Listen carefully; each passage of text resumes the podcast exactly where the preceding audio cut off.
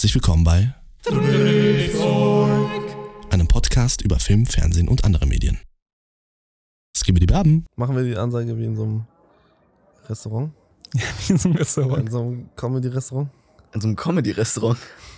Ja, so wo halt Leute auf die Bühne kommen und ihre Stand-Up-Dings machen. Ja, okay. Ich muss mich kurz sammeln.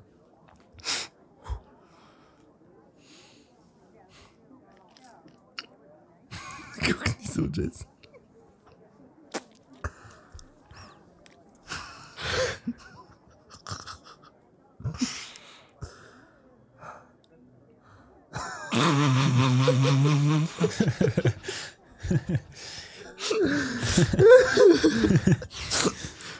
Okay. Ich dachte, wir sind hier professionell. Ich dachte, ihr seid Schauspieler.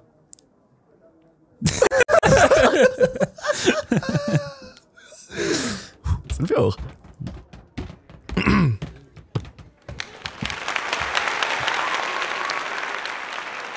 gehe ich letztens über die Straße und sehe zwei Typen, die sich pausenlos in die Eier treten. Und immer fester, immer, immer, immer härter. Und, und irgendwann bin ich auf der Höhe von denen und frage so, ey, Jungs, ist das nicht total gefährlich? Dann sagen die Typen, nee, nee, ist kein Problem. Wir haben Sicherheitsschuhe an. Ja, herzlich willkommen hier. Und jetzt zu unserem ersten Act hier. Ohne Sicherheitsschuhe, aber dafür mit gesunden Eiern. Marcel Kühn, unser Schandmaul. Bühne ab. Danke, danke, danke. Ähm, ja, ich äh, habe was Kleines vorbereitet hier heute. Macht euch bereit.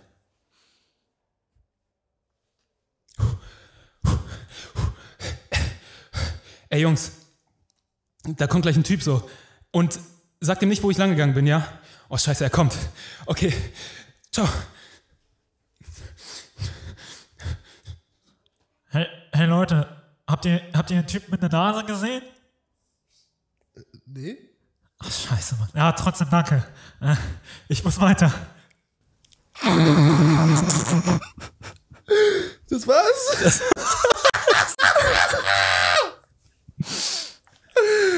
oh, Junge. ja. Kommen wir nach diesem witzigen Ja, Auftritt. danke, danke, danke. Äh, vielen, vielen Dank, Marcel. Ja, das war wieder eine Darbietung. Un unfassbar, unfassbar. Kommen wir jetzt zu unserem zweiten Act. Jason, a.k.a. Caillou Phillips, der Mann ohne Haare. Äh, ja, herzlich willkommen hier. Hi, hi, danke, danke. Wow, das ist ja wirklich. ich bin ein wow, Kind ja, von dir. ja, ja, ich, ich auch. Äh, eine belebte Crowd hier. Das letzte Mal, als ich so groß rauskam, war das bei meiner Geburt. ja, ganz schön trocken. Ja, ähm, Ha Hammer, Hammer. Können wir den bitte raus, raus hier? Raus. okay, sorry. Ja, ähm. Ja, herzlich äh, Willkommen bei Drehzeug. willkommen bei Drehzeug. Aber bevor es losgeht, Drehzeug gibt es übrigens auch auf Instagram, TikTok und Twitter. Dort bekommt ihr exklusive Einblicke hinter die Kulissen und könnt gerne in unsere DMs leiten, um euren Wünschen und Anmerkungen Gehör zu verschaffen. Außerdem würden wir uns sehr über eine ehrliche Bewertung auf Spotify freuen und vergesst nicht, den Folgen-Button zu drücken. Und jetzt weiter mit der Folge. Ich weiß nicht, wie es euch gerade ging. Ähm, ich fand tatsächlich Marcells Joke fand ich eigentlich echt witzig. Ach, danke. Aber eigentlich nur, weil er dabei so geil aussah. Ja, weil er, so weil er halt auch voll geactet hat einfach. Und weil ich überhaupt nicht ready war für, für den, für, für die Pointe einfach. Weil sie auch einfach schon da war und ich dachte, es kommt noch was, Alter. Das war ähm, viel zu flach auch. Ähm, ja, aber es war, es war genau richtig eigentlich. Aber ich fand sonst war, ähm, war ich nicht begeistert von diesen Einlagen. Und das hat auch einen ganz speziellen Grund. Und zwar, weil, glaube ich, Comedy um einiges schwieriger ist, ähm, als manche Leute denken. Äh, und wie viel, keine Ahnung, wie viel Handwerk und wie viel Können eigentlich da drin steckt, was Lustiges zu schreiben. Besonders, wenn es auch noch darum geht, dass du nicht nur ähm, ja, du machst halt nicht nur mit deinen verbal, auf verbaler Ebene einen Witz, wie das jetzt zum Beispiel bei einem äh, Deine Mutterwitz ist oder sowas, die auch übrigens auch einfach nicht witzig sind. Ach, gibt schon ähm, ein paar witzige. Ähm, sondern du musst dir komplette ähm, Szenen ausdenken. Die Witze werden aus, erzählt aus Perspektiven, aus Handlungssträngen, keine Ahnung. Ein ganzer Witz kann darauf basieren, dass die, das Setup im Prinzip anderthalb Stunden lang der Film war und die Pointe dann wirklich die Lösung des Films oder sowas ist.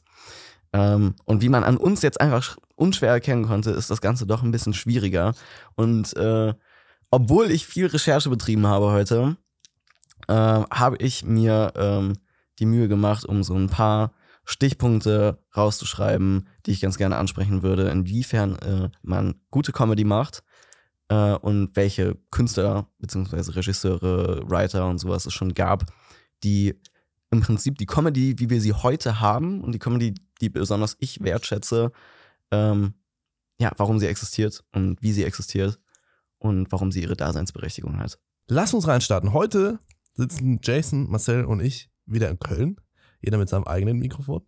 Letztes Mal war äh, zwar erstaunlich clean technisch die Aufnahme. Ja. Ich habe heute noch einen Podcast in der Berufsschule gehört. Das war einfach so 90 Minuten Unterrichtsinhalt. Wir sollten 90 Minuten lang einen Podcast hören draußen. Ähm, Das war wirklich eine Aufgabe in der das, Berufsschule. das war eine Aufgabe. Das war Mhm. der ganze Unterricht Mhm. heute. Politik. Mhm. Das war, also mehr haben wir nicht gemacht. Politik. Krass. Ja, ja, Politik in der Berufsschule. Also es, es nimmt kein Ende. Ähm, das, ist ja, das ist ja reine Wahnsinn, ist das. Auf jeden Fall war der technisch so scheiße, Digga. Dann habe ich einmal so, um zu checken, Digga, irgendwie klingt das hier alles weird, sind meine Kopfhörer kaputt, habe ich eine Folge von uns angemacht. Und zwar die Folge von letzter Woche. Und ich dachte, wow. Wow, hatte Jess eine knackige Stimme. Und dann habe ich wieder umgeschaltet, weil ich musste den Podcast hören. Ähm, aber heute, wie gesagt, können wir auch wieder uns ins Wort fallen und uns abfacken, ohne dass das Mikrofon durch den Raum geschmissen werden wird. Ja. Ähm, Das hatte wirklich wieder Oldschool-Vibes. So, man- hatte, also wir hatten noch nie so ein schlechtes Setup wie letzte Woche. Deswegen ähm, sind wir froh, dass wir wieder zurück sind jetzt hier. Und ähm, ja, ich weiß nicht, Jetson hat sich vorbereitet. Ähm, der hat äh, wahrscheinlich genug Zeit gehabt heute, ne? Nee, eigentlich nicht. Nicht? Nee. Hast du viel zu tun gehabt? Ja. Ja, ich hatte eigentlich genug Zeit. Ähm, Aber hau mal rein, was hast du dir äh, denn überlegt für die Folge? Also ich habe mir generell überlegt, dass wir, wie du das eben schon angeschnitten hattest, dass wir halt so aufteilen, was für Parameter es halt eigentlich gibt, was für Kategorien es gibt, in welcher Art du einen Witz rüberbringen kannst oder inwiefern du eine Situation komisch machen kannst, ohne unbedingt jetzt mal einen, einen Witz auf traditionelle Art und Weise zu erzählen. Und habe mich dazu entschieden, das zu unterteilen in ähm, verbale Comedy, in ähm, visuelle Comedy und in es ist immer noch visuelle Comedy eigentlich, aber ich habe dazu einen Haufen Scheiß gesehen, der, ähm, ich weiß nicht, das war wieder so eine andere Welt eigentlich, obwohl es immer noch alles auf visueller Ebene erzählt worden ist, aber halt Comedy durch Action und gleichzeitig auch was gute Action ausmacht, weil irgendwie ist Action ja auch Entertainment und kann halt, wie gesagt, entweder lustig sein, als auch einfach, also gute, gute Action hat was so unterhaltsames, dass man entweder drüber lachen kann oder auch einfach wirklich acknowledgen kann, dass es wirklich gerade einfach gut composed ist, einfach gut choreografiert. Ist an, ist an der Stelle wirklich Action gemeint? Ja, auf jeden Fall. Aktion, also nee, Handeln? Action. Action. Weil das finde ich Nee, ist es halt, ist Action.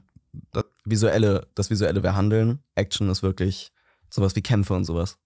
ja, okay, oder weil, Stunts. dann würde ich aber das Visuelle und das Handeln nochmal trennen. Weil äh, visuell würde ich jetzt eher so Schnitt und Komposition vom Bild und, und Kameramovement und sowas nehmen.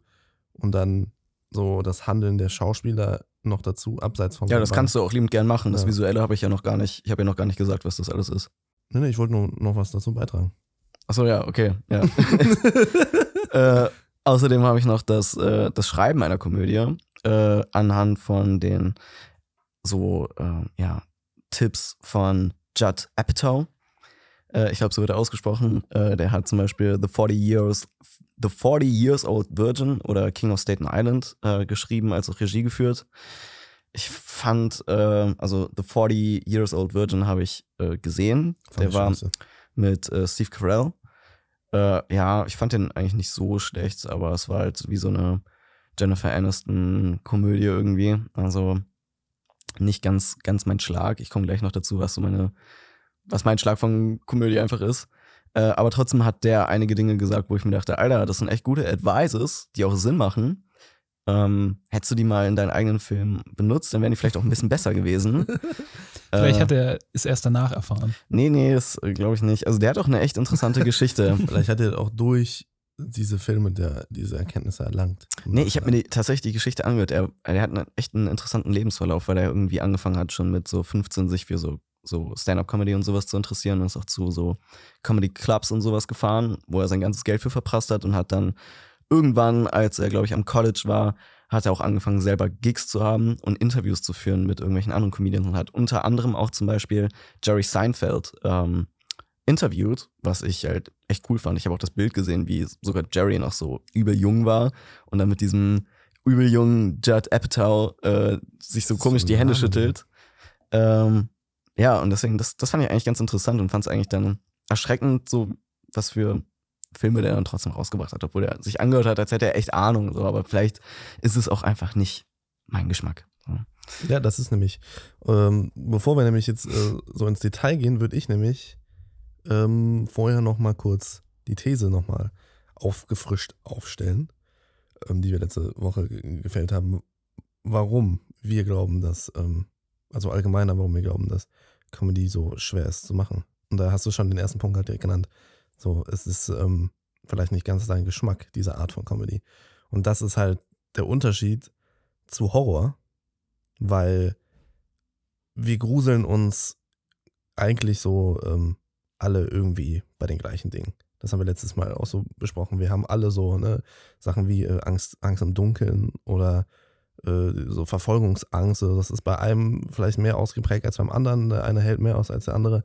Aber traurige beziehungsweise gruselnde Emotionen auszulösen, funktioniert bei den meisten Menschen irgendwie gleich. Weil es doch auf ganz grundlegende Ängste einfach zurückzuführen ist, die jeder von uns hat, die auch einfach, ja, so, so, wie so Instinkte einfach sind. Aber Humor ist was viel, viel komplexeres. Also Humor haben nur wir Menschen. Tiere haben auch Angst. So, Tiere kennen auch diese, diese Instinkte halt, ne, dass man, dass sie, dass sie Angst im Dunkeln haben oder dass sie Angst haben, wenn sie verfolgt werden oder wenn irgendwas Großes kommt, was ihnen gruselig ist. Ähm, ne, also wenn ich nachts nach Hause komme zu meinen Eltern und die Hunde rasten aus, weil sie Angst haben, dass ich äh, Bigfoot bin. So. Aber ein Hund erzählt einem anderen Hund eher selten einen Witz. Und das ist so höhere Intelligenz. Na, Meiner Meinung nach. Das würde ich nicht sagen. Also ich habe auch genug so Videos gesehen von so Affen oder sowas, die halt auch auf jeden Fall einen Witz gegettet haben, aber halt so auf, auf anderer Ebene, also halt nicht Ja, verbal. Gut, vielleicht ist, ist ein Affe, äh, ist er auch ziemlich nah am Menschen, aber nichtsdestotrotz ist er, hat er nicht so einen ausgeprägten Sinn für Humor wie ein Mensch. Und das unterscheidet uns schon mal, also das ist meine These. ja, ähm, okay, aber hast du stark von- Quelle dafür? Von, von Tieren. Weil das ja, einfach die Möglichkeit, zum Beispiel, dass wir reden und verbal Witze erzählen können. Allein das ist schon eine, eine, eine Fähigkeit, die Tiere nicht haben in so einer komplexen Art und Weise. Und Ja. deswegen, weil es so viele, also weil es so eine komplexe Angelegenheit ist, ähm, hat auch jeder Mensch einen anderen Sinn für Humor irgendwie. Es ist viel spezifischer, was es zusätzlich noch, äh, noch ähm, ja, sag ich mal, schwieriger macht. Also, wenn man eine Komödie schreibt, dann muss man irgendwie gucken, dass man so viele Leute wie möglich ja, zum Lachen bringt. Und der eine findet Pipi-Kaka-Humor übelst witzig, so wie ich. Und der nächste findet aber Pimmel-Mumu-Humor total witzig. Weißt Humor ist etwas für eine höhere Intelligenz. Ja. Also ich finde Pipi-Kacke-Humor lustig. Weißt du, Affen werfen sich auch mit Scheiß ab, weil sie es lustig Du? finden. Ich glaube nicht, dass sie das lustig finden, sondern weil sie sauer sind aufeinander oder weil sie ihre Revier markieren wollen. Ja, ich habe gar keine Ahnung. Ich weiß auch überhaupt nicht, inwiefern das gerade alles stimmt, was du gesagt hast. Nee, das Deswegen- ist ja auch nur eine These von mir. Ich sage auch gar nicht, ob das stimmt, aber ich denke schon, dass es, äh, dass es so ist. Aber ja, das ist meine These. Es ist also viel schwieriger, den, also weil der Sinn für Humor bei einzelnen Menschen viel feiner ist, als der Sinn für Grusel. So. Ne, also Pipi Kaka ist vielleicht nicht groß anspruchsvoll, aber es ist witzig. Der gruselt einen auch manchmal. Also, und was für, was gruselt der einen auch. Aber was der eine halt witzig findet, das findet der andere nicht witzig. Ja. Aber stell diese beiden Leute alleine nachts einzeln in den Wald und beide haben Angst. Außer Justus. Außer Justus, ja, der hat auch Angst. Ich glaube nicht, Alter. Der Justus ist aber auch nicht gesund. Justus ist überhaupt nicht gesund. äh, ja. Stell den in den Wald und der Wald hat Angst. Ja, genau das Gefühl kriege ich nämlich bei Justus. Äh, ja, äh, finde ich, also, wie gesagt, so würde ich mich auf jeden Fall, dass es irgendwie was mit einer höheren Intelligenzform oder sowas zu tun hat, würde ich mich von distanzieren. Äh, allerdings finde ich auch, dass Humor deutlich eine schwierigere Angelegenheit ist, weil besonders jetzt zu einer Zeit, wo, äh, sag ich jetzt mal, Internet und sowas viel mehr Leute sich vernetzen. Es gibt viel mehr sensible Themen. Das heißt, Humor war früher wirklich ein Ding von, keine Ahnung, guck dir Stefan Raab an. Der hat davon gelebt, dass äh, er sich über andere Leute lustig gemacht hat, dass er respektlos war zu anderen. So, no judge, es war eine andere Zeit.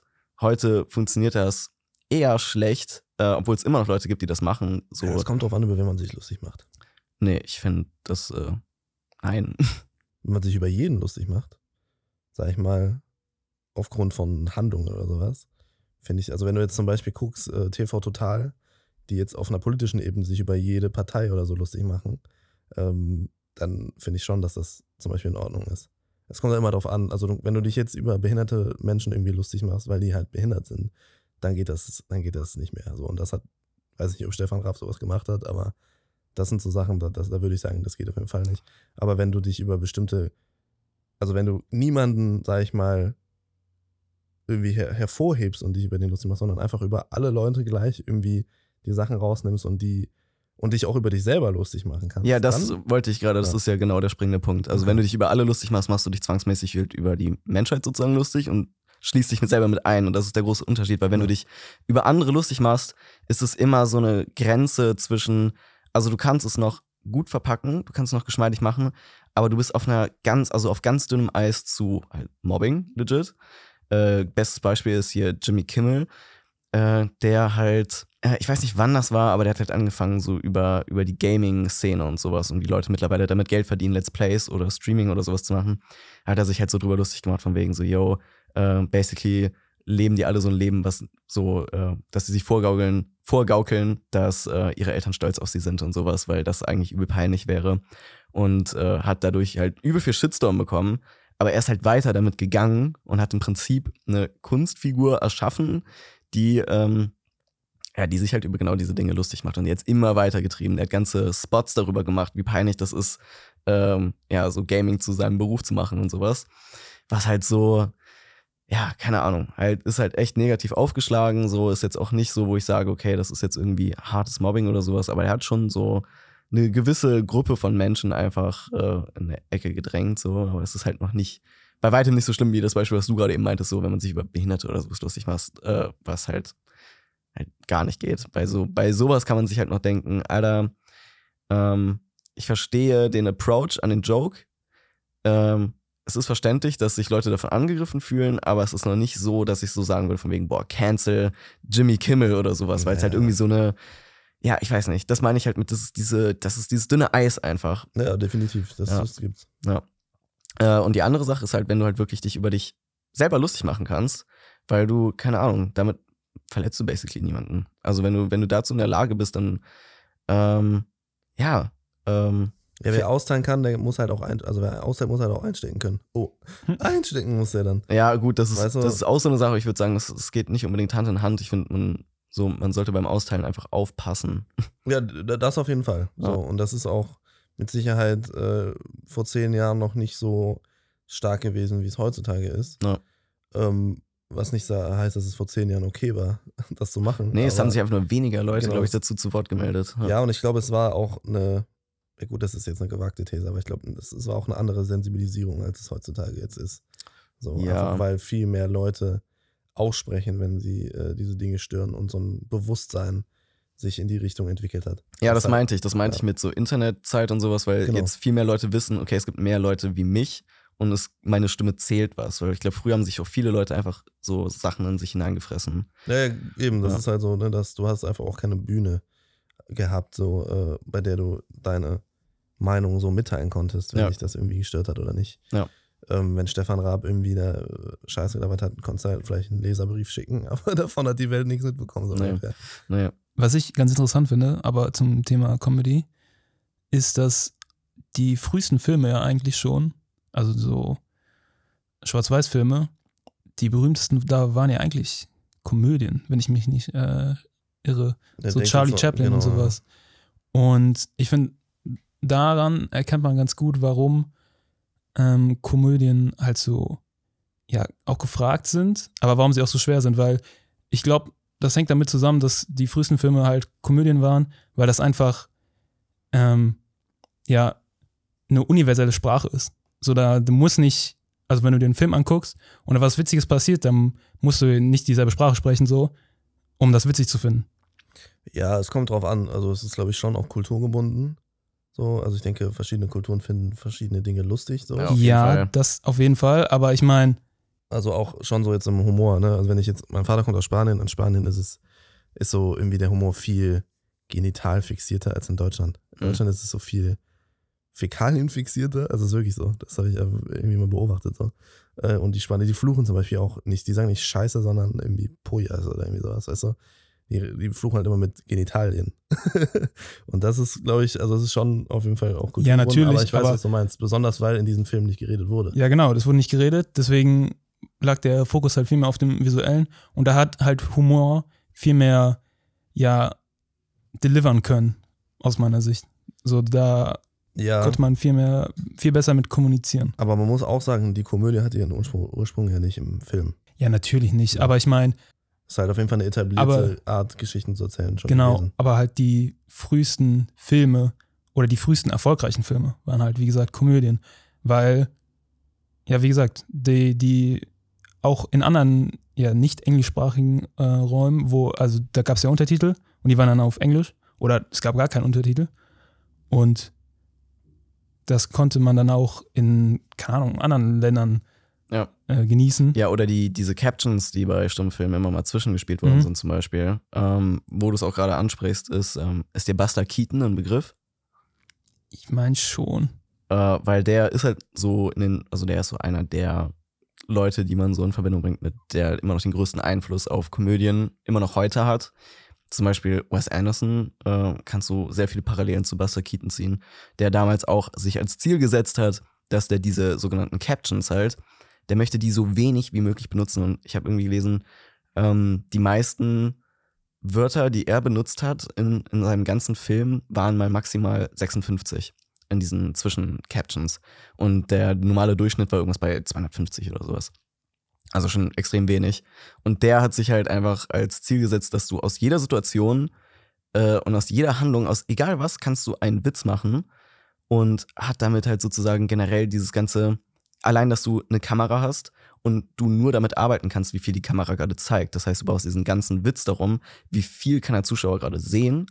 Und normalerweise wurde auch eigentlich nur eine Kameraperspektive genommen, um diesen Witz zu erzählen. Und da wurde halt zum Beispiel mit Sachen wie Ebenen, äh, besonders in Geometrie, wurde viel mit Geometrie einfach erzählt. Und das, genau dieses Geometrie-Ding, Geometrie-Ding, dass man sich zum Beispiel nur nach links, rechts, oben, unten von der Linse weg oder zur Linse hin bewegen kannst, äh, macht Wes Anderson immer noch. Also habe ich auch ein ganzes ähm, Parallelvideo gesehen, Mhm, mhm. was halt, ähm, ja, ich habe, also ich habe da erst verstanden, so was, keine Ahnung, wie, wie lustig manche Szenen erst dann für mich wurden.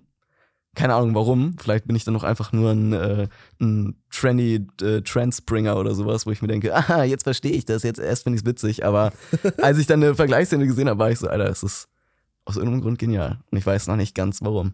Ja, das ist bei Wes Anderson, äh, da, da wolltest du ja auch drüber reden, The Grand Budapest Hotel zum Mhm. Beispiel. Ähm, halt einfach so geil, wie er Humor halt auf so vielen verschiedenen Ebenen erzeugt und so Witz und sowas. Da würde ich aber dann gleich äh, drauf eingehen, wenn wir diese einzelnen Parameter irgendwie besprechen. Mhm.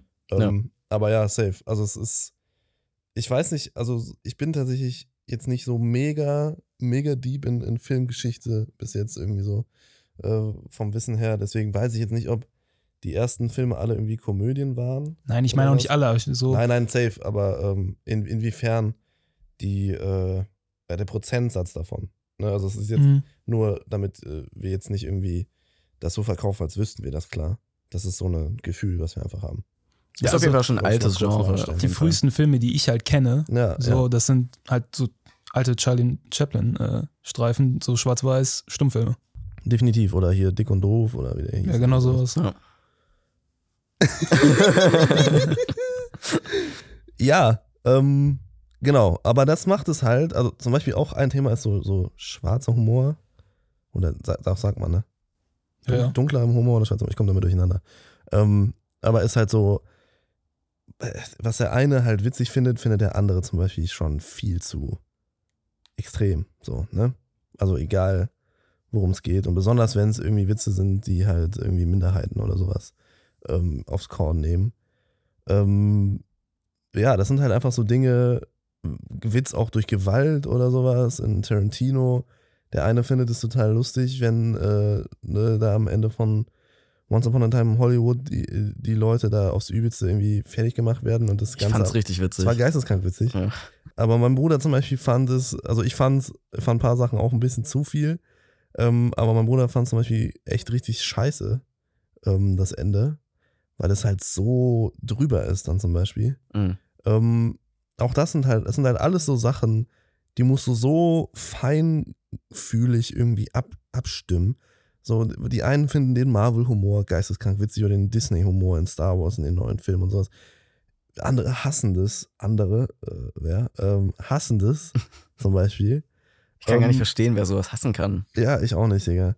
Und dann ist es halt auch so, dass Humor halt auch ständig im Wandel ist mit der Gesellschaft. So neue Dinge treten auf, so die Gesellschaft entwickelt sich äh, und, und Sachen sind auf einmal nicht mehr witzig, weil sie aus einem anderen Licht betrachtet werden oder verlieren an Relevanz oder geraten in Vergessenheit und solche Dinge. Ähm, und das sind eben alles so Sachen. Humor ist viel stärker an Kultur gebunden als andere Dinge, so wie, wie Angst und Liebe, so universelle Gefühle. Ähm, ja, weshalb es halt einfach mega, mega krank schwierig ist und man braucht ein extremes Feingefühl, um irgendwie das geschmeidig zu lösen in seinem Film. Vor allem braucht man dann noch ein noch feineres Gefühl, um einen Comedy-Film zu machen, der zehn Jahre spe später immer noch witzig ist. Ja, das ist, das ist halt eben genau, das ist das, was ich meinte, dass äh, so ein, ja, das Humor halt einfach immer im Wandel ist, auch in gewisser Weise. Weil, Mhm. ne, was eben vor zehn Jahren witzig ist, ist heute vielleicht gar nicht mehr witzig, so. Weil irgendwas passiert ist, zum Beispiel auch, was, äh, was irgendwie damit zusammenhängt. Und auf einmal ist es nicht mehr witzig, sondern ein Tabuthema oder sowas. Keine Ahnung. Ich würde aber tatsächlich sagen, das hat eher was mit den Themen, worüber diese Witze gingen oder sowas zu tun und nicht unbedingt mit dem Konzept eines Witzes, weil das ist halt, das hat sich eigentlich noch nie verändert. Ja, ja, gut, das ist natürlich, klar. Ja, aber Also, da, das baut ja, darauf baut ja Humor auf. Also, dass Themen auf einmal nicht mehr lustig sind oder Themen als lustig angesehen waren, die eigentlich nie lustig waren und das einfach nur begriffen wurde. Äh, ja, ich weiß nicht. Das hat ja, das ist, für es mich geht nicht um unbedingt den- was mit dem Humor zu tun, sondern halt, äh, ja.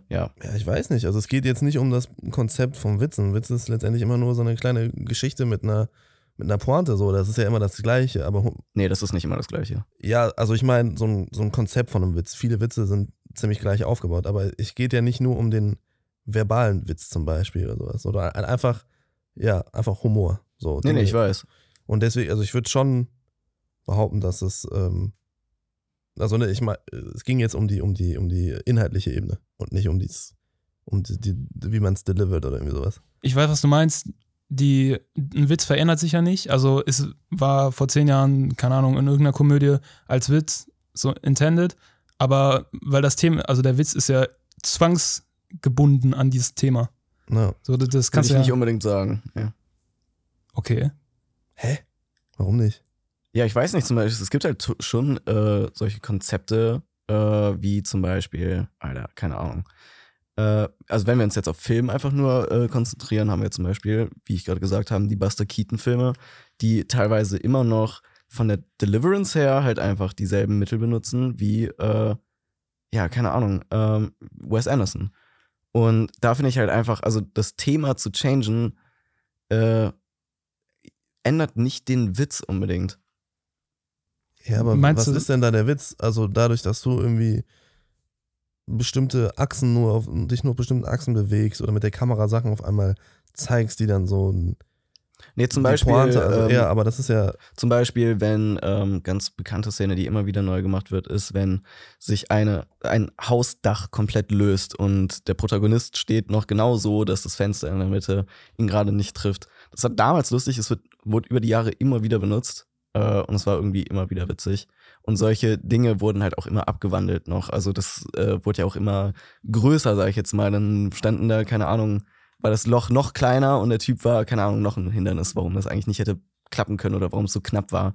Und solche Sachen, zum Beispiel wie irgendwas, was so, keine Ahnung, ähm, du wirst auf die falsche Fährte geleitet die ganze Zeit und dann kommt die Punchline oder, oder was weiß ich. Das sind solche Konzepte einfach, die äh, ja, das sind das sind universell einfach auf jedes Thema können die funktionieren. Ja, ja, das mag sein. Das sind halt die, die Werkzeuge, um einen, nur einen Witz zu erzählen. Aber erstmal finde ich so Sachen wie jetzt irgendwie so ein Charlie Chaplin, der auf, auf Rollerskates die ganze Zeit ganz knapp an so einem Loch vorbeifährt und fast da reinfällt. Das ist eine Art von Humor, die deutlich simpler ist als andere Formen von Humor. Also, ne, das sind so ganz simple Dinge irgendwie, die, die dann den Witz erzeugen, weshalb es bei solchen Dingen immer einfach ist, wenn es nicht so spezifisch ist. Das ist so die eine Sache. Humor ist halt nicht gleich Humor, so, sondern Witz kann unfassbar komplex sein und irgendwie um 300 Ecken gehen und wenn du den verstehst, ist das total witzig. Oder es ist halt einfach jemand, der gerade so davonkommt, wann die Leiter genauso fällt, dass er zwischen den Sprossen steht oder irgendwie sowas. Das ist die eine Sache. Und zweitens ist es halt ähm, ja trotzdem irgendwie, finde ich schon, an, also immer an irgendein Thema gebunden. So. Und das Konstrukt, das Konzept eines Witzes mag dasselbe bleiben.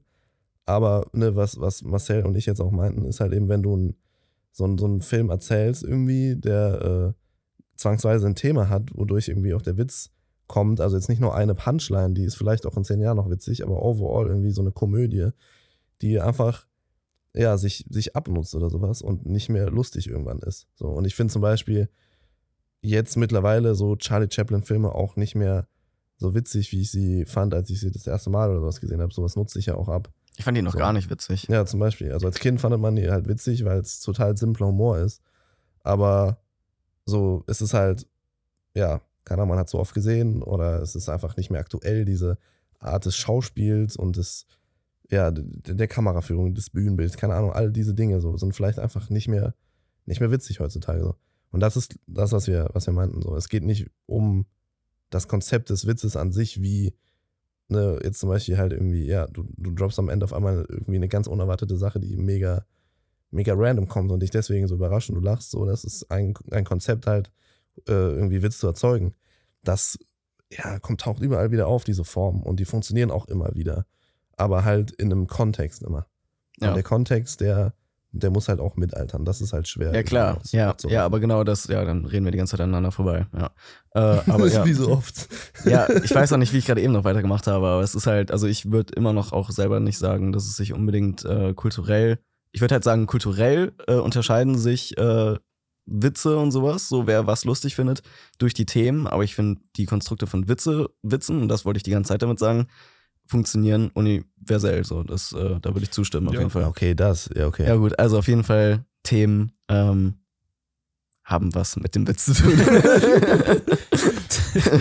Sehr Ne- guter ne- Erkenntnis. nächster Punkt, nächster Punkt. Also, bei der verbalen Komödie, Kom Komödie ist äh, auf der einen Seite, wie wir jetzt schon die ganze Zeit gesagt haben, ist es wichtig, ähm, ja, welches Thema, sag ich mal, worum diese Dialoge gehen, so, und welche Form von, äh, ja, Witz man wählt, sozusagen.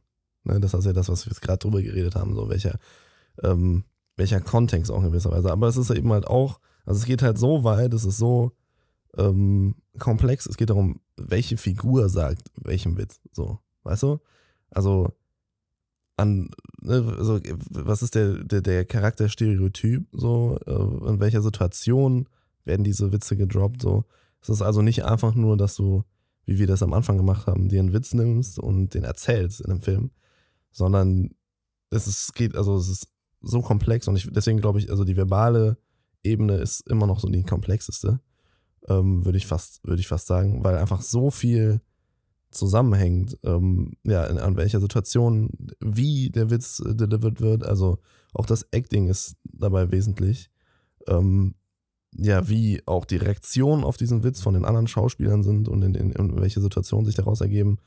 Ähm, ja, wie gesagt, wer diesen Witz erzählt und letztendlich halt, was dieser Witz ist. Das sind so viele und da gibt es mit Sicherheit noch deutlich mehr Punkte, die man irgendwie jetzt aufzählen könnte, auf die man achten müsste. Ich weiß nicht, ob euch jetzt noch irgendwie spontan was einfällt. Ja, vielleicht ähm, kann man noch äh, ja sowas wie ein Soundtrack oder so drunter legen, unter diesen, unter der, wie der Witz erzählt wird und Genau, eben, das ist so die, noch auf Audio, äh, auditiver Ebene noch was dazu bringen, aber du hast ja, recht, aber also, damit verlassen wir ja, also wir haben jetzt schon Ja, das- zweimal die verbale Ebene verlassen. das ist eben, das ist dann halt was. aber die sind ja verknüpft genau, das, an ja. diesen, also die sind ja nicht, in einem Film. ja, ja, in Ja, anderen ja es Filmen. ist, es ist halt zwangsweise so, dass, ähm, also erst die Frage, wo, wo zieht man die Grenze jetzt im Visuellen? Ist das Visuelle wirklich nur das Bild? Also, ne, Kamerabewegung, Komposition im Bild, Farben, keine Ahnung was? Oder ist es schon auch mit das Schauspiel?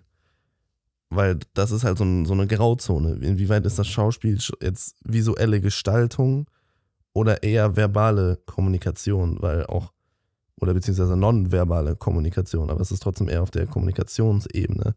Weil, ja, das Schauspiel unabhängig vom visuellen Bild, der Bildgestaltung irgendwie für sich steht. Und da ist ja die Frage, ziehen wir die Grenze einfach clean, alles was man sieht ist visuell oder ziehen wir die Grenze beim visuellen bei der Bildgestaltung? Und da würde ich das Schauspiel eher Richtung verbale äh, Witznummer. Ja, ja, stellen. ist es auch. Das ja. ist halt die Frage. Ja. Und da kommt, glaube ich, auch gerade die Verwirrung bei uns drei her, weil Ja. wir nicht wissen, jeder steht so ein bisschen anders. Dieser Podcast wird unterstützt von transkriptomat.de und untertitelerstellen.de. Also, aufgepasst an alle Medienschaffenden da draußen. Falls ihr so wie wir Filme und Videos macht und einen günstigen Dienst für Untertitel braucht, bei dem ihr schön die Füße hochlegen könnt und sich Experten um die Erschaffung der Subtitles kümmern, dann ist untertitelerstellen.de genau passend. Ab 1,79 Euro die Minute könnt ihr dort eure Untertitel erstellen lassen. Falls ihr allerdings nur ein schnelles Tool braucht, um eure Audiodateien zu transkribieren, dann stellt euch derselbe Provider transkriptomat.de bereit. Zudem gibt es gerade eine Aktion, bei denen eure ersten 10 Minuten gratis sind. Also, nicht lange fackeln. Musik und Sound. Ja, das ist wahrscheinlich eine, einer der kürzesten Aspekte, was äh, ja, so Comedy angeht, weil, obwohl du, du kannst schon witzige Situationen auf jeden Fall kreieren mit, äh, ja, mit Sound, indem du einfach, ja, mein, mein, mein simpelstes Beispiel wäre jetzt, wenn du es furzt. Aber ja, ja. Aber auch das ist wieder äh, ku- kulturell bedingt ein bisschen. Das ist wieder kulturell bedingt natürlich. Oder wenn, was auch, was auch äh, witzig sein kann, wenn jemand irgendwie am Schreien ist, so, also irgendwie beim Zahnarzt, weil er Angst hat und so, und das wird dann irgendwie so, dann findest du so einen Übergang zur Musik und sowas. Mhm. Das ist auch ein Element, was im Horrorfilm benutzt wird, ja. zum Beispiel. Ja. Aber ja, also es ist einmal halt äh, auf jeden Fall auch die Musikwahl. Ne? Also wenn ich jetzt irgendwie an Flut der Karibik denke und, und dann äh, den Soundtrack irgendwie von, von das Thema von Jack Sparrow drin habe und dann die Kombi aus der quirligen Mucke, Mhm. dann mit dem, was Jack Sparrow macht, wenn er irgendwie da äh, auf seinem kleinen Bötchen da sitzt und sowas, erzeugt halt einfach Witz. Oder, ey, Fluch der Karibik, bestes Beispiel.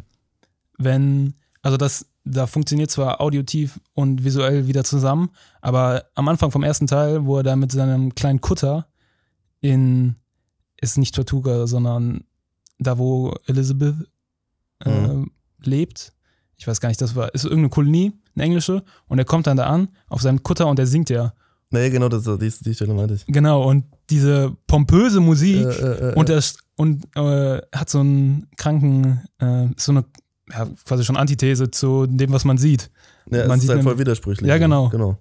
Man sieht dieses, diesen kleinen Kutter, der am Untergehen ist, aber man hört die pompöseste Musik gerade. Ne, und, Und- dann steigt er irgendwie auf dem, auf dem Segel oben, zack, und kommt perfekt beim Steg raus. Genau. Solche Sachen dann. Was ich aber viel interessanter finde, ist zum Beispiel in den Jackie Chan-Filmen hat er ähm, eingebaut, was, also keine Ahnung, der wird ja auch oft für amerikanische Filme und sowas wird er genommen, da, wo die das einfach gnadenlos verkacken. Erstmal so von, von, wie die halt so Fights und sowas machen, ist ja im amerikanischen teilweise echt schlimm zerschnitten. Mhm. Äh, Im chinesischen Film, dadurch, dass die nicht so viel sich Sorgen machen müssen um Geld und sowas, ähm, macht Jackie Chan teilweise auch so dieselbe Szene so 120 Mal, bis sie einfach passt. So, bis es funktioniert. Und er ha- hat einfach eine ganze Gruppe an ähm, ja, Stuntleuten, die er selber choreografiert und baut in jeden Kampf einen Rhythmus rein. Und äh, er meinte selber, was ich ganz interessant fand dazu, weil das ist, macht auch übel Sinn. Er meinte, dass der Rhythmus den Leuten nicht mal auffällt, bis er nicht da ist. Mhm. Und allein, dass er diesen Rhythmus in so Kämpfe einbaut und der irgendwie eine Art von Melodie spielt, indem die sich einfach auf die Fresse hauen, äh, erzeugt auch schon Witz. Äh, definitiv, ja. ja. Und auch nicht nur, also ne, generell sind, finde ich, die Jackie Chan-Filme durch die Gewalt darin irgendwie. Die Gewalt erzählt den Witz aus irgendeinem Grund. Und es ist so übel, das finde ich, ist irgendwie so kompliziert, weil es so, was ist daran lustig eigentlich? Und wenn es Downbreaks sind so teilweise Sachen wie so, okay, da ist ein Rhythmus drin, aber warum finde ich einen Rhythmus lustig? in Verbindung mit Gewalt. Da, das ist, glaube ich, weil es so. Und ähm, da können wir, das ist das ist so ein Punkt, da, da fließen jetzt viele Dinge äh, zusammen. Aber zum Beispiel, da haben wir auch gerade eben erst schon mal drüber geredet, äh, Tarantino. Ähm, oder halt, wenn irgendwie eine Musik kommt, die überhaupt nicht zur, zum gezeigten äh, Bild zeigt. Und es, es, es erzeugt so, ein, so eine Absurdität. Alle diese Dinge. Also diese, diese Gewalt, die aber so künstlich ist irgendwie, weil sie einen Rhythmus hat, der halt unterbewusst irgendwie beim Zuschauer wirkt und das Ganze so off wirken lässt und so, ja, absurd einfach. Und ich glaube, durch so eine Absurdität ähm, ist die Reaktion von einem verwirrten, also unterbewusst verwirrten Zuschauer dann, das Ganze irgendwie witzig zu finden. Weil es ist irgendwie ulkig oder so, so, ja, einfach weird. Und das sind Dinge, die, glaube ich, bei, äh, ja, die, die diesen Witz dann auslösen. Also auch so ein, äh, so ein Ende eben von Once Upon a Time in Hollywood oder generell einfach in Tarantino, wenn Leute einfach wahllos über einen Haufen geballert werden. Weil, ähm, aber die Situationen, in denen das passiert, sind immer so, einfach so vollkommen absurd. Und äh, das erzeugt dann diesen, diesen Witz, den, der auch irgendwie wirklich schwer zu greifen ist. Weil wenn du dir eigentlich überlegst, okay, hier wird jetzt äh, jemandem mit einer, mit einer canned äh, Dogfood-Dose die Fresse zerworfen, ist eigentlich ziemlich krank. Aber die Situation, in der das passiert, Brad Pitt ist mies auf LSD und der Hund äh, stromert da die ganze Zeit rum und diese Leute sind vollkommen äh, ja, dämlich einfach, die diesen Überfall machen, äh, ist es halt witzig irgendwie. Weil wenn du dir einfach nur eine Szene anguckst, wie jemand jemandem mit einer Dose den Kopf zertrümmert, ohne diesen Kontext, dann ist es nicht mehr witzig. So. Und ich glaube, da kommt auch bei, bei diesen Choreografien, wo der Rhythmus drin ist, oder halt, wenn Jack Sparrow zu der epischsten Musik den dämlichsten Scheiß macht, diese Widersprüche und dieses Gefühl von irgendwas ist off, mal weiß man es, äh, es ist ganz offensichtlich, oder es ist halt einfach unterbewusst. Das erzeugt so eine, so eine Reaktion, dass man, dass man lachen muss oder dass man sich irgendwie unterhalten fühlt und das witzig findet. Finde ich, äh, finde ich nicht, weil, also ich, ich glaube, bei den Melodien, die du in so Kämpfe und sowas einbaust, oder auch Edgar Wright, der diese Melodien in Shots und sowas, also der benutzt ja auch ganze Sounds und macht sozusagen für seine Transitions, diese berühmten Fastcuts, Mhm. baut er auch eine Melodie ein. Das sind ja keine Sachen, wo du haha zu Last oder so und denkst, wow, was ein Widerspruch, da ist eine Melodie drin, sondern auch was Jackie Chan selber meinte, von wegen, dir fällt nicht mal auf, dass ein Rhythmus drin das, ist. Das ist das Unterbewusste. was Genau, es unterhält nur. Es ist nicht wirklich irgendwie verdammt witzig, sondern es ist eine unterhaltene Erzählweise und unterstützt den Film auch irgendwie in seinem Flow und dass er ähm, ja so durchgehend lustig ist und dass jede Szene interessant ist, was halt eine Komödie halt auch ausmacht. Nicht nur die ganze Zeit, ist es nicht die ganze Zeit nur lachhaft, sondern es ist die ganze Zeit halt unterhaltsam. Und äh, deswegen würde ich sagen, dass eine Melodie irgendwie viel mehr ist, als außer, ey, yo, das passt überhaupt nicht zur Szene, weil das fällt dir gar nicht auf währenddessen. Genau das, das meinte ich eben, dass ich, in der einen Szene ist es zum Beispiel bewusst eben und in der anderen Szene ist es unterbewusst und unterhält deswegen so. Das ist das, was ich, das, was ich meinte. Also es ist, fällt dir klar auf, wenn Jack Sparrow äh, fast untergeht und die Mucke kommt, dann ist es in deine Fresse, okay, so, ne, das soll jetzt auch witzig sein. Aber dieses Unterbewusste, der, der Fight, der ist einfach erfrischend inszeniert durch diese, durch diese Melodie. Das löst dann, vielleicht ist Witz da äh, schon zu hoch gegriffen, das stimmt, aber definitiv diese Unterhaltung halt aus. Ja, ja. Finde ich äh, wichtigen Ansatz, den du gerade gesagt hast, dass die besten Komödien äh, es gar nicht versuchen, die ganze Zeit Lach, Lacher an Lacher an Lacher äh, dran zu hängen. Das geht ja eigentlich auch fast gar nicht, äh, sondern die versuchen dann unterbewusst, dich so zu unterhalten, dass wenn dann die, der wirkliche Witz kommt, dass sich das dann wirklich hart catcht. Weil ich finde zum Beispiel bei Monty Python, Python? Monty Python? Python. Okay, Monty Python-Film. ähm, Ich glaube, er heißt Python, oder? Und Nicht Python, oder? Ich weiß es Ich nicht. bin mir auch nicht sicher, aber ich glaube Python, aber ich Monty Python. sag, wie du willst. Ja. Ich mache British. Monty Python. Nee, jetzt habe ich es auch nicht britisch Nee. Egal. Das war nicht, das war irgendwie chinesisch. Was? Ich glaube nicht, dass es chinesisch war. Auf jeden Fall, da finde ich, ist das mit am penetrantesten, dass wirklich versucht wird, krampfhaft die ganze Zeit Witze zu erzählen, die äh, dich zum Lachen bringen. Oft auf jeden Fall. Mhm. Ja, sowas nutze ich auch voll ab, irgendwie. So. Also wenn ich so an Life of Brian oder so denke, dann habe ich da selten so mal eine, eine lange Pause. ja, es ist zu überladen einfach. Ja, genau. ne? Ja. Und das macht die Filme zwar nicht, also ich finde die, fand die trotzdem als Kind witzig, so, Mhm. Aber Ein paar Sachen finde ich immer noch witzig. ja, ein paar Sachen sind auch gut, weil wenn du so viele Witze aneinandergereiht hast, müssen ein paar gute dabei müssen ein sein. paar gute dabei sein.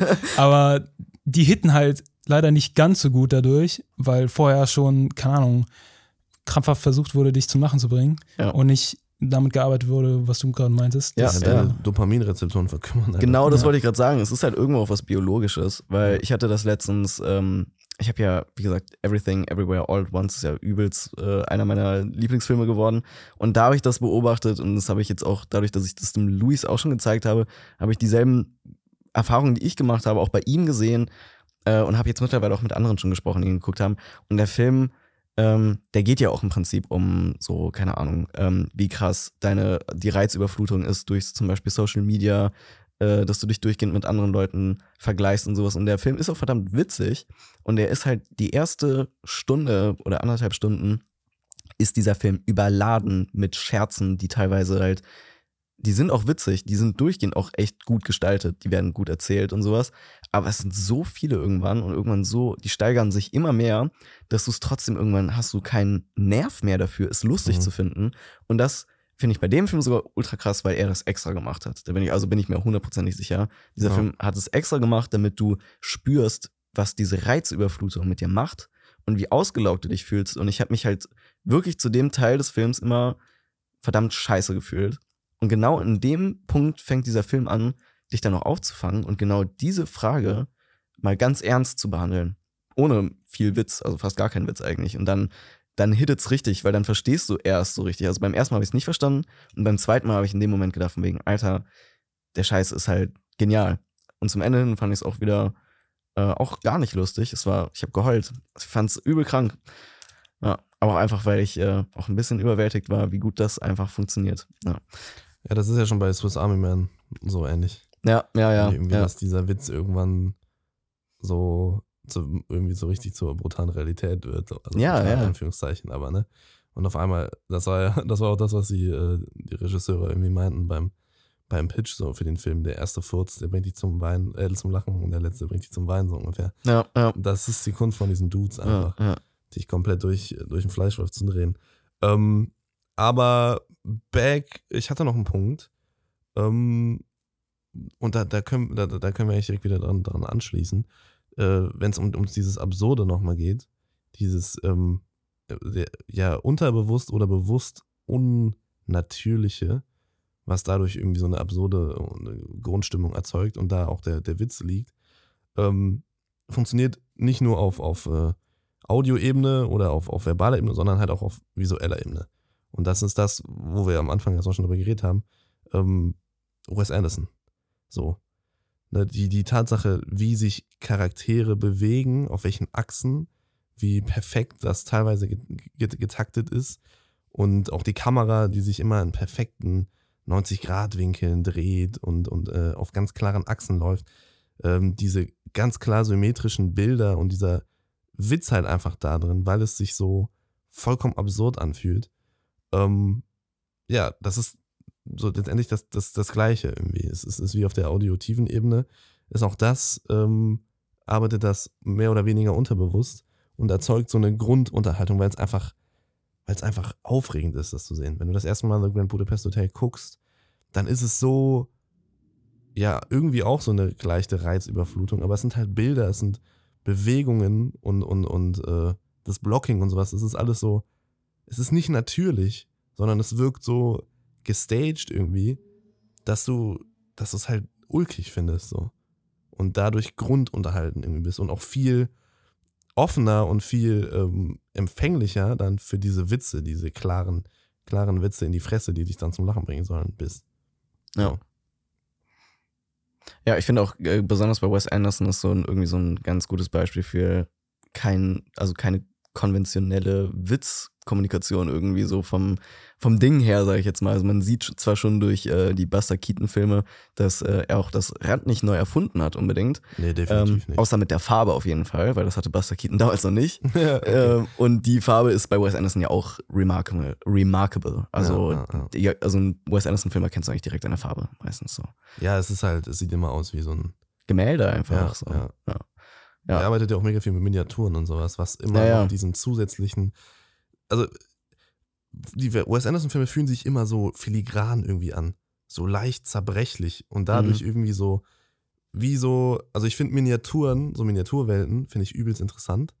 Also weißt du, so, so Modelleisenbahn und sowas. Meine beiden Brüder hatten früher auch so eine richtig fette Modelleisenbahn. Ich war auch mal so in dem Film. Und ich finde sowas einfach irgendwie voll interessant. Und es ist aber auch witzig. Und Wes Anderson-Filme haben immer so eine Modelleisenbahn-Feeling, finde ich. Und dadurch ist es schon Ja, so. halt manchmal doch wirklich einfach. Ja, halt, ja, eben, genau. aber, aber er kombiniert das halt so genial mit Live-Action und seine, seine Szenenbilder sind ganz oft offensichtliche Miniaturen, aber die Leute sind so geil daran eingesetzt, dass es halt einfach, ähm, ja, also du nimmst es an, als wäre es die, die Wirklichkeit in dem Moment und trotzdem wirkt es unterbewusst einfach nur vollkommen, vollkommen crazy. ja, ja, Weißt du auch so, okay, hast du so Budapest, hast du gesehen den Film? ja, ja.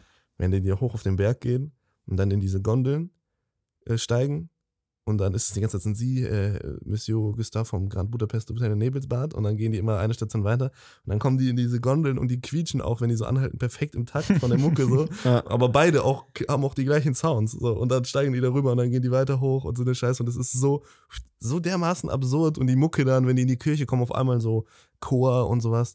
Das funktioniert auf so vielen Ebenen, diese Absurdität, die da erzeugt wird und dann zusätzlich noch diese dämlichen also die, die, die, diese, diese, die ganze Zeit dieser Satz, der immer wiederholt wird und immer diese gleiche Antwort und dieses verdutzte Gesicht auch von Zero, der auch einfach unfassbar witzig aussieht in diesem Film. Das sind so viele Ebenen, die da zusammenlaufen. Das ist einfach fucking genial. Ja, obwohl ich mu- muss sagen, ich hatte äh, mir heute ein paar Szenen dazu nochmal angesehen in der Recherche zu der Folge hier. Und ich fand irgendwie die beste Szene, die ich jetzt noch in Erinnerung hatte davon, war irgendwie die, wo halt Monsieur Gustave von äh, der Polizei dann zu Hause abgeholt werden soll. Und er sagt so, ja, sie sind hier, um mich abzuholen. Und dann rennt er einfach nach hinten weg und ich war so, Und alle rennen auch hinterher und die Cam hält einfach drauf. Und, und Zero steht da so, äh, äh, scheiße. Es ist so witzig. Ja, es ist ja. so witzig. ja. Ja. Und da, da bei solchen Szenen kann ich halt nicht mal so wirklich erklären, warum, warum ich es so unbedingt lustig fand. Weil es halt einfach so absurd eben, ist. Halt einfach. am Ende, also meine These ist, es ist einfach, weil es fucking absurd ist. Ja, ja, Und dein Gehirn, das weiß nicht, wie es reagieren soll, deswegen lacht es einfach. ja. Es ist, also, das ist halt richtig geile Comedy. Ja, aber bei der Comedy fühle ich mich, obwohl ich es halt extrem feier, aber da fühle ich mich immer ein bisschen dumm, muss ich sagen. Ja, aber das ist auch so ein bisschen dumm. Ja, so. ja, Äh, Also, ich finde, es ist auch irgendwie ziemlich genial, wie genau deine, ja, dein Unterbewusstsein damit geht. Ach, Dankeschön. Achso, ja, okay. Nein, sorry. Nein, also generell, wie, äh, wie Wes Anderson dein, also das Unterbewusstsein seiner äh, Zuschauer halt einfach ma- also manipuliert. So. Ja. Er macht halt so. Und das ist nice. Er hat übrigens gerade den. Nein, habe ich nicht. Nein, okay. Ja, deswegen, ähm, ich habe richtig Bock auf den Film gerade. Ich auch. Als ich heute ein paar Szenen gesehen habe, war ich so, Alter, ich habe richtig Bock. Aber dann habe ich auch die ganzen Edgar Wright-Filme heute mir halt so zum Teil reingezogen. War so, boah, ich habe auch ja, richtig Bock auf einen Edgar Wright-Film, Junge, auf Shaun of the Dead, Junge. Oh, dazu möchte ich auch noch kommen, auf jeden Fall, weil das ist halt, wie gesagt, meine Dazu Lieblingskomödie. du kommen. Dazu bin ich schon gekommen. Hey, was hast du gerade gesagt? Dazu möchte ich auch noch kommen. Zu dem Thema Edgar Wright. Ach so. Er ist doch perfekt, äh, wenn es jetzt um Visuelles geht, weil ich glaube, kaum ein Filmmacher arbeitet so gut mit, äh, wie heißt das? Visuellem. Mit, mit diesen äh, so. Smash Cuts oder wie Jump Cuts. Jump Cuts. So gut mit Jump Ja, Cuts ja. wie Edgar Wright. ja, und Matchcuts auch besonders. Also habe ich auch gesehen, also was äh, Edgar Wright, wie viel Tricks der anwendet, so um, um halt, keine Ahnung, der, Der, der, der löst halt so krass viel im Edit, das ist so ja, geil. wirklich einfach. Und diese Filme auch nicht nur, also ja, im Edit halt auch, was auch Sound angeht und sowas. Der Mhm. ganze Film ist halt so satisfying, weil alles die ganze Zeit irgendwie, der ganze Film ist erstens eine Melodie meistens. Äh, also besonders bei Shaun of the Dead ist das einfach, Junge, ich kann den Film einfach die ganze Zeit durchlaufen lassen. Der wird einfach nicht langweilig. Auch wie Witze delivered werden, wie viel er damit auch arbeitet, auch wieder mit was im Bild zu sehen ist und was nicht. Äh, zum Beispiel, keine Ahnung, äh, gibt es eine Szene in Shaun of the Dead, wo der versucht, den Stromkasten zum Laufen zu bringen und die haben sich in irgendeiner Bar verbarrikadiert. Und äh, es ist so alles dunkel, man sieht so eigentlich nur so die Silhouette von ihm und dann klickt er so einmal so einen Schalter runter und man sieht halt schon im Hintergrund, wie an der, an der Tür so übel viele Zombies sind, die versuchen reinzukommen. Und er guckt nur einmal nach hinten, dann macht er das Licht wieder aus, so dass man es nicht sieht, geht nochmal zur Tür, zieht das Ding runter und geht einfach wieder raus. Und es sah, also ich wünschte, ich könnte es euch so ins Gesicht, äh, in den, in, äh, Digga, Äh, ich könnte es euch in den Kopf machst du dabei malen. so komische Bewegungen. Ich, ich, ich wünschte, ich könnte es euch in den Kopf malen, so wie, wie, wie schön dieses Bild einfach aussah. Und das ist halt dauernd, dauernd so einfach, dass dieses Bild einmal perfekt auch äh, composed ist. Und jedes Bild erzählt einen Witz irgendwie. Ja. Und auch wie zum Beispiel, keine Ahnung, äh, Shaun of the Dead arbeitet auch damit, wie zum Beispiel äh, sozusagen erklärt wird oder beziehungsweise foreshadowed wird, dass eine Katastrophe naht. Äh, und da gibt's halt so das Negativbeispiel, wie du das in einem Film halt möglichst unkreativ einbauen kannst, ist äh, bei This is the End mit äh, Seth Rogen und so. Äh, da sitzen die zusammen vom Fernseher und kiffen sich einen rein und man sieht einfach, die halten einfach auf dem Fernseher, wie in den News schon steht, dass halt so weirde Dinge passieren und so Mhm. und so richtig under the nose einfach so, guck mal, es wird was passieren. Und bei Shaun of the Dead flitscht er so durch den TV und ist so mega eigentlich so abgefuckt so und findet irgendwas und durch, indem er sich die ganze Zeit durch die Sender durchschaltet, erzählt so jeder Sender so einen Teil des Satzes von wegen so, yo, Leute fangen an und dann irgendwie so ein Footballspiel so, diese Leute fangen an, sich aufzufressen, so nächster Discovery Channel auf einmal so und er ist so, ah. Und nachdem der ganze Satz erzählt worden ist, wo genau sozusagen erzählt worden ist, was jetzt gleich passiert, macht er den Fernseher aus und es ist so gut verkauft, weil wenn du das machen würdest, würde dir auch nicht auffallen, dass du gerade so, dass dir gerade was gesagt worden ist. Weißt du? Mhm, mhm. Und deswegen ist es nicht so ein, okay, weird, dass die das gerade irgendwie nicht interessiert, äh, dass in einem TV gerade gesagt wird, dass die Welt untergeht, so, sondern er hat das gemacht und du denkst dir so, Digga, die haben die mir gerade irgendwas gesagt. Ja, safe. Und du kaust es ihm ab, dass er dann ausmacht und sich denkt, ah, nicht zum Fernseher und dann geht er los. Ja, das ist halt, also zum Beispiel bei Zombieland hast du am Anfang einfach nur eine Montage, wie in verschiedenen Städten Zombies durch die Gegend rennen und alle umbringen. So. Ja. Ne, das ist halt auch so mega gammelig, einfach äh, die Exposition. Ja, Zombieland ist eh eigentlich ein ziemlich schlechter Film. Un, un, also der ist nicht besonders gut, aber früher fand ich den halt hardcore witzig. ja, ich auch. Aber der, der funktioniert nur durch, das Acting finde ich eigentlich. ja, einfach dadurch, dass pausenlos Witze delivered werden. Aber Ja. halt wirklich erzählt werden. Also ne, durch, durch, durch, durch Dialoge und sowas. Ja. Und weniger eben durch Edit oder keine Ahnung was halt, ne, wo Ja. wir jetzt schon die ganze Zeit gequatscht haben. Aber das ist der nächste Punkt eben. Ähm, Witz durch den Schnitt noch zusätzlich. Der auch erzeugt werden kann. Ne? Also wie du Reaktionen zeigst oder der Rhythmus vom Schnitt oder dass du Sachen einfach nicht zeigst Mhm. und oder dass du mitten in einem Ding einfach wegschneidest in die nächste Szene oder solche Sachen so. Ist ja, glaube ich, besonders bei, ich glaube, Mel Brooks heißt er, glaube ich. Ist, glaube ich, so ein richtig, äh, so ein Paradebeispiel dafür. Der meinte auch irgendwie so von wegen so, yo, ein Director sollte zwangsläufig beim Schnitt ihn entweder selber machen oder auf jeden Fall dabei sein. Ja, definitiv. Ja. Klar. Ja. Im Schnitt ist letztendlich das Ding, wo der Film halt zusammengesetzt wird. Also, weißt du, Ja. du gibst ja auch nicht, wenn du ein Schreiner bist, alle Einzelteile ab und äh, der Kunde baut sich die selbst zusammen. So. Ah, das Konzept funktioniert bestimmt richtig schlecht. Ich hoffe, das funktioniert, macht keiner irgendwie so was wie so ein schwedischer Großkonzern. Ja, okay, aber äh, Hört sich voll scheiße an. das ist jetzt äh, auf, einem, auf einem anderen Qualitätslevel. ja, ja, ich weiß. Die Sachen gibt es, glaube ich, auch im Film. Sowas äh, Vergleichbares. Ja. Nee, ähm, stimmt, Digga. Ich brauche ein anderes Beispiel, ist auch egal. Ähm, ja, nee, das, das stimmt. Also, äh, Edit ist mit, äh, das ist das Wichtigste im, im Ja. Filmprozess. Wird es ja auch kein Bild fertig machen, es dann in kleine Einzelteile zerschneiden, sodass jemand anderes neu, zu neu zusammenlegen kann. Nee, Das würde sich übel schlecht verkaufen, das würde solche- gar nicht funktionieren, Digga. Ja. Richtig Bock auf Puzzle. ja, ich habe hab mehr der Ringe-Puzzle hier. Wolle. Ja, mit einem Ballrock drauf. Was? Ja. Das will ich gleich Wie Gandalf dagegen kämpft. Das will ich auch. Das will ich mal puzzeln. Wie, viele Teile? Tausend. Naja, ist mir zu viel. Das ist zu viel. Ich finde, das ist sogar manchmal zu wenig. Das ist mir zu anstrengend. Okay. Das ist auch voll- zehn Teilen wäre ich da dabei gewesen. Das so. Problem ist an dem Ding, dass es wirklich so sehr viel einfach nur so plain blauer Hintergrund ist teilweise. Also so ein Drittel vom Bild ist so plain blau einfach. Oh, korrekt, und du Digga. denkst immer nur, so- also ich saß so lange an diesem scheiß Hintergrund. ja, das passt bestimmt jetzt. ich habe es in zwei Tagen aber durchgeballert mit äh, meiner Ex-Freundin. Äh, und das Puzzle?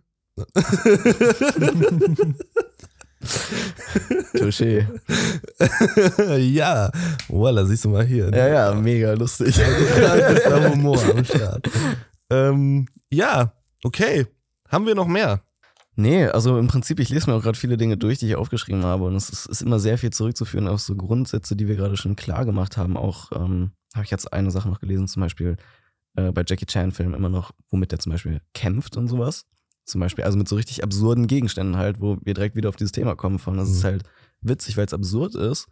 Äh, also ja, es ist halt dieses innovative, also wenn ich ein Fazit jetzt machen darf, dann würde ich sagen, Bitte drum. dass halt so Absurdität als auch einfach Innovation in der Erzähltechnik, dass du aus jeder Szene etwas Interessantes machen kannst, dass du äh, jede Handlung, auch wenn sie noch so langweilig erscheint, dass du daraus irgendwas machen kannst, ist für mich auf jeden Fall, äh, ja, da, dann kannst du eine gute Komödie auf jeden Fall machen. Und noch ein Ding ist, ist, ähm, dass du halt ein normales Drama schreibst, äh, es hat, das ist nämlich auch so ein Ding von Judd Apatow. Ich weiß nicht, ob ich das gerade eben schon mal, glaube ich, durchgefressen habe. Ähm, so der Key ist, ein normales Drama zu schreiben und, und daraus äh, etwas Lustiges zu machen, weil es dann auch auf einer, auf, also das, die Komödie sollte auch noch geschichtlich funktionieren, wenn du keine Witze drin hast.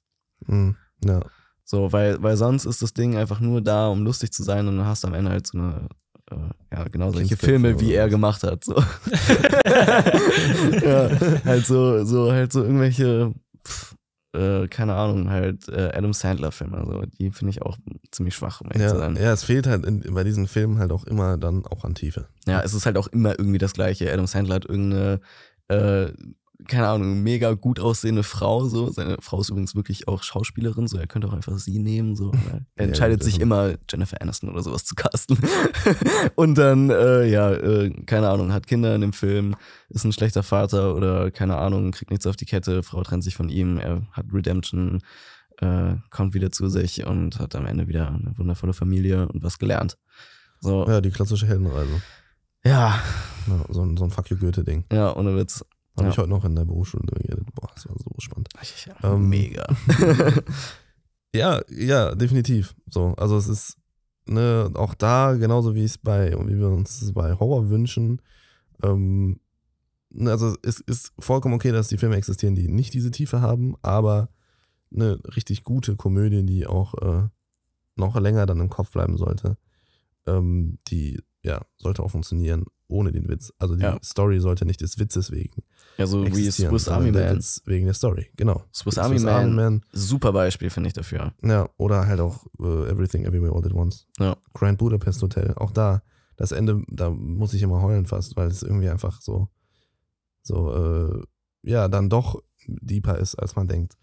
Und ähm, ja, diese Witz oder auch äh, The Menu, Oh ja. finde ja. ich auch, der ist jetzt nicht mega deep, ähm, aber auch ein Film Ja. trotzdem, von dem man was mitnimmt. So. Obwohl, ich muss sagen, beim letzten Mal, als ich den geguckt habe, das war jetzt irgendwie das sechste Mal oder siebte Mal, dass ich den gesehen habe, sind mir immer wieder noch so neue, also so, so neue Aspekte, die zwar relativ klar sind, weil der Film wird echt straightforward so erzählt und da wird nicht Mhm. so viel metaphorisch gesagt, aber dieses ganze Ding generell auch von wegen, wo der so extra darauf besteht, dass die kein Brot essen, weil die sowas nicht verdient haben und sowas, äh, Mhm. weil die sind was Besseres und sowas. So, keine Ahnung, das sind alles so Dinge, die mir erst beim siebten Mal, die sind mir alle vorher, habe ich die registriert. Aber man jetzt, kann sie nicht so in Worte fassen. Irgendwie. ja, und jetzt, ja, doch schon, hätte ich auch damals, aber ich habe nicht so krass drauf geachtet, weil ich immer so, keine Ahnung, ich fand den Film halt extrem lustig, deswegen habe ich viel mehr Mhm. auf die Witze und so geachtet. Und jetzt beim letzten Mal war es halt mittlerweile so ausgelutscht, dass ich den Film echt so, also ich, ich fand ihn immer noch witzig, aber war halt nicht mehr so lustig, so, wenn du ihn so oft geguckt hast. Naja, klar. Du, Und deswegen habe ich viel mehr auf die Message so geachtet und äh, habe jetzt zwar keine neuen Sachen daraus ziehen können, aber ich habe viel mehr so wertschätzen können, wo die schon überall angesetzt haben, diese Message so zu verbreiten.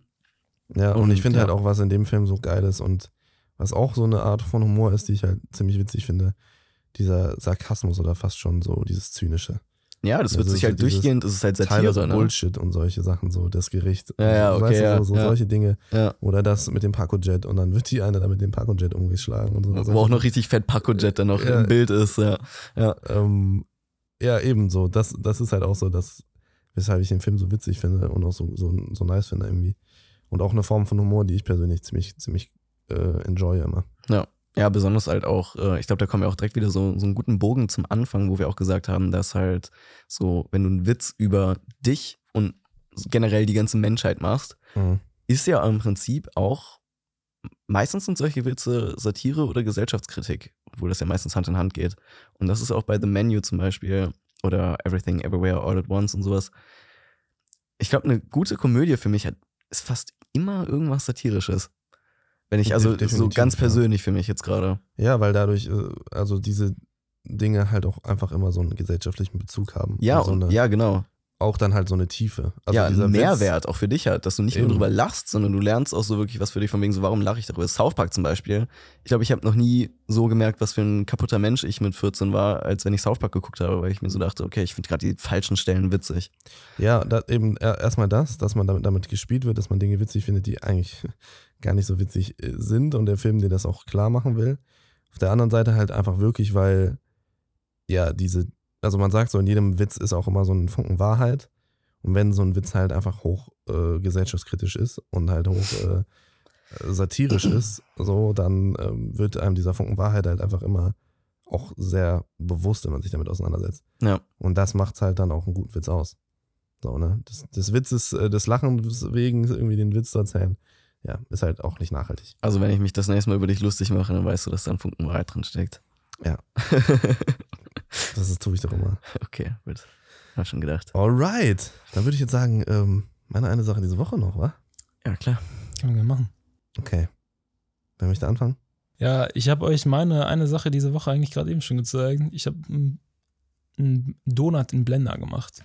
Ich habe vom guten Blender-Guru das Donut-Tutorial die Woche fertig gemacht.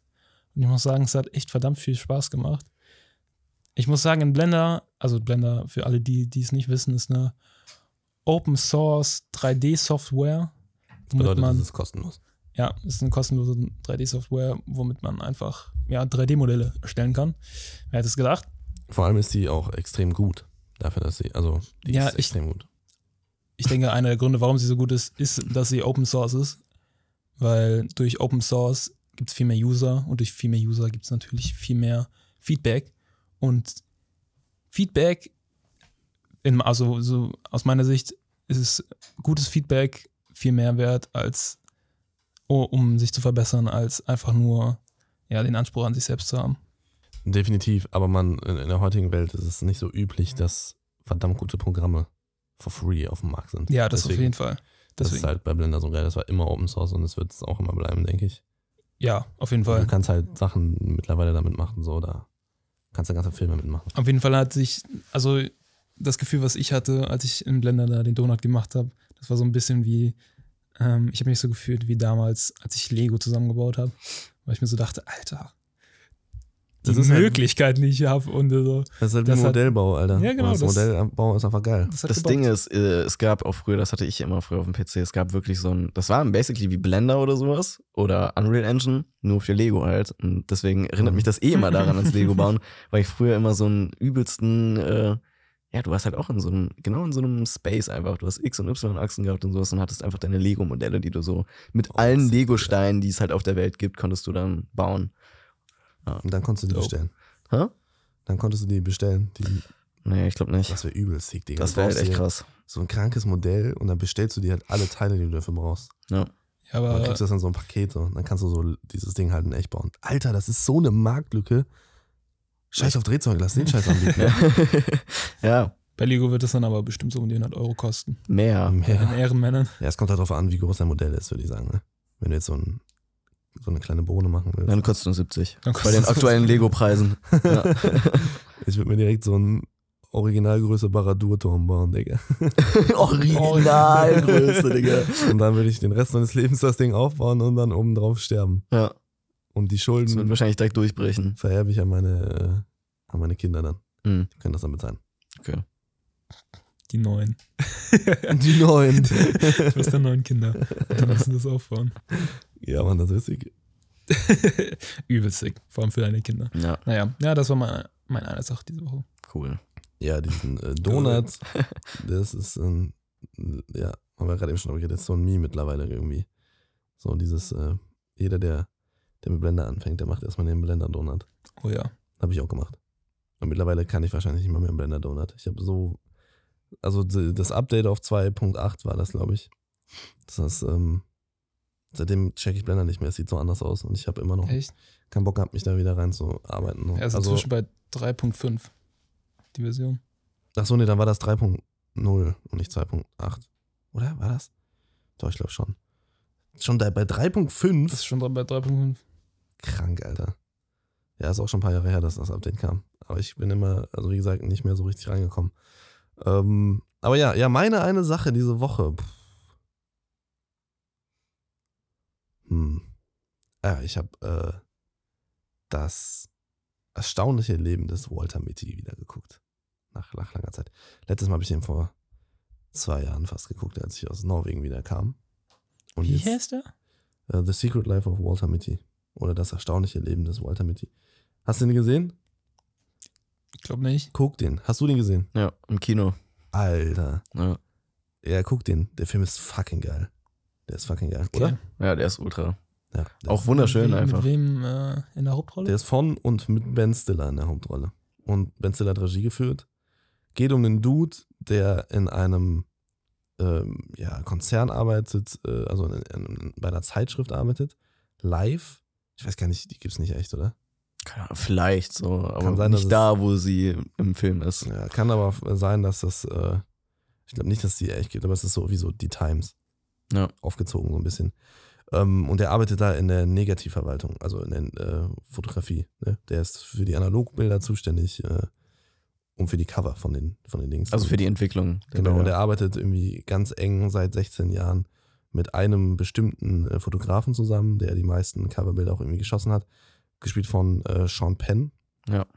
Und äh, ja, folgende Situation: Der Dude, ähm, der ist so ziemlich, der hat ein ziemlich geringes Selbstbewusstsein und ist halt so im, im Alltagstrott gefangen, äh, ist Single und, und ähm, ja, Träumt aber von einem, halt von einem viel besseren Leben. Genau, und er hat immer so Tagträume, wo er halt so die krankeste Scheiße irgendwie macht, wo er irgendwie ins in Häuser springt, von Brücken äh, durch die Fenster und dann Hunde rettet und so ein Zeugs. Und du hast immer diese, diese Momente, wo er diese äh, Tagträume hat und die werden auch richtig gezeigt so, und du denkst, was ist jetzt los? Und dann wird dir klar, okay, es ist wieder so ein, so ein Tagtraum. Ja. Und der kommt äh, morgens zur Arbeit und äh, die, die Zeitschrift wurde verkauft und soll jetzt online werden. Und das letzte, die letzte Ausgabe, äh, sag ich mal, analog, wird jetzt noch gedruckt.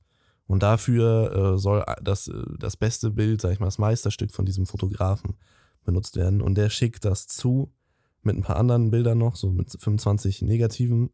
Äh, das ist so eine Bilderreihe. Und Negativ 25 soll halt dafür benutzt werden. Aber Negativ 25 ist weg. Und dann hat er halt übel Druck, weil er dafür verantwortlich ist. Und findet dieses Negativ 25 nicht. Und ja, muss dann halt auf die Suche nach dem Fotografen gehen, der aber irgendwo auf der Welt ist und kein Telefon hat, äh, um den zu fragen, wo dieses Negativ ist. So, und das ist dann halt, geht so eine Reise los und es ist übel, übel geil. Ähm, Hammerfilm, Hammerfilm. Wer alle, die Reisen irgendwie lieben und Bock haben, allein deswegen ist es geil. Aber es ist auch, es ist relativ leichte Kost, aber trotzdem irgendwie, ja, einfach echt auch ergreifend. Und irgendwie so, hat so, so ein Thema irgendwie, was einfach mega wholesome ist, wenn du das guckst.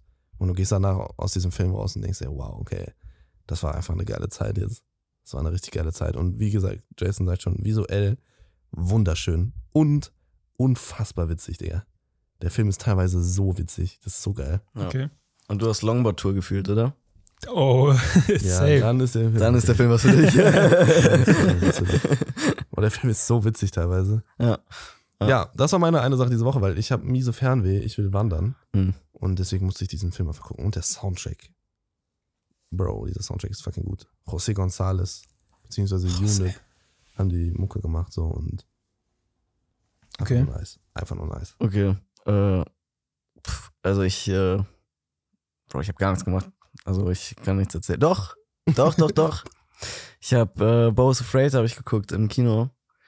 Äh, boah, Alter, also an jeden, der es irgendwie bisher verpasst hat, den im Kino zu gucken oder sowas, so, ich weiß nicht, wie lange der jetzt noch läuft, aber guckt ihn auf jeden Fall noch auf fetter Leinwand, weil das ist so ein Kinoerlebnis, das, ähm, das erlebt man nicht nochmal. Äh, der Film war echt eine ganz schöne Wucht, der war hart zu verarbeiten, der war wirklich extrem witzig, extrem interessant, besonders wenn wir jetzt hier über Komödien geredet haben, äh, ist das eine ganz, ganz spezielle Art, äh, Witze zu delivern äh, und auch eine ganz unangenehme Art gleichzeitig. Also ich habe gelacht, während ich mich ganz komisch gefühlt habe.